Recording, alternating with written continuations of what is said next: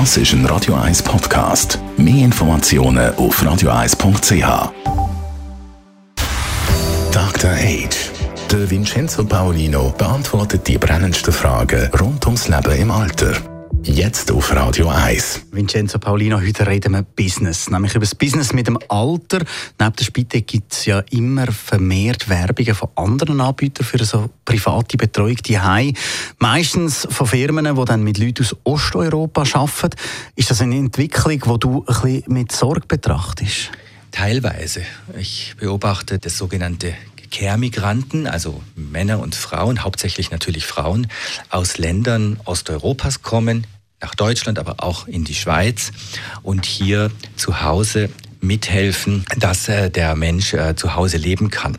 Also grundsätzlich finde ich es gut, alle Anstrengungen, dass man möglichst lange zu Hause bleiben kann. Das ist ja mit der Spitex so, das ist aber auch mit privaten Anbietern wie zum Beispiel Home Instead gibt es, das ist ein großes Franchising-Unternehmen aus den USA. Und das, das ist also gut. Und Care-Migration, Care-Migranten, die so zwei Monate dann in der Schweiz leben, zwei Monate im Ausland, das ist für mich eine Grauzone. Wieso dann Grauzone? Weil es gibt da seriöse Anbieter inzwischen und es gibt auch weniger seriöse Anbieter. Das hat zu tun, welche Arbeitsbedingungen stelle ich zur Verfügung. Muss die Person wirklich 24 Stunden dort sein? Was gibt das dann am Schluss für einen Stundenlohn? Das gibt es leider alles auf dem Markt. Und ich finde, da muss man sich als ähm, Interessierter sehr gut informieren und da zusehen, dass die Menschen, die dann zu uns kommen, wirklich fair behandelt werden. Was für Fragen muss ich unbedingt stellen, bevor ich eben so einen Deal für so eine 24-Stunden-Betreuung abschließe? Erstens, er muss sich an die Vorgaben des Staatssekretariats für Arbeit, des SECO, halten in Bezug auf Ferien, in Bezug auf Freizeiten. Das kann man äh, nachschauen auf der Website und man muss den Anbieter fragen und sich das schriftlich bestätigen lassen, dass das so ist. Zweitens würde ich auf Referenzen achten. Haben Sie das schon mal gemacht? Wie oft machen Sie das? Und gibt es da Erfahrungs... Darf ich nachfragen, wie es dort gegangen ist? Und schließlich muss man auch noch wissen, dass wenn man so ein Angebot nutzen will, muss man einen, einen, einen Wohnort, also Wohnplatz auch haben. Meistens sind das auch Leute mit größeren Wohnungen oder einem Haus.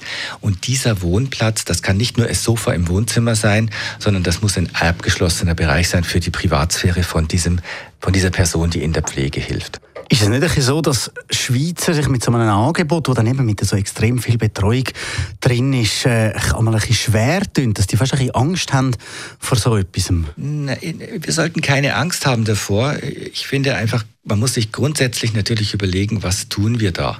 Wir nehmen Menschen, Frauen aus einem Land heraus, die lassen häufig ihre Kinder dort, brauchen dann dort wieder eine Pflegemutter fürs Kind.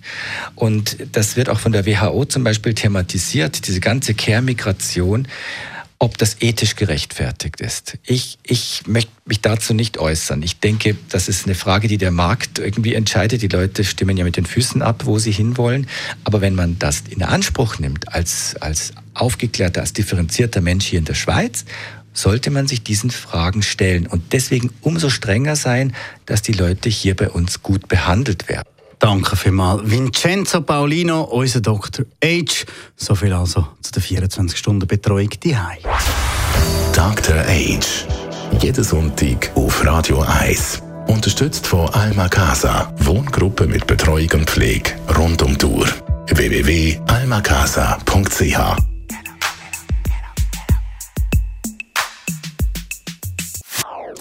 Das ist ein Radio 1 Podcast. Mehr Informationen auf radio1.ch.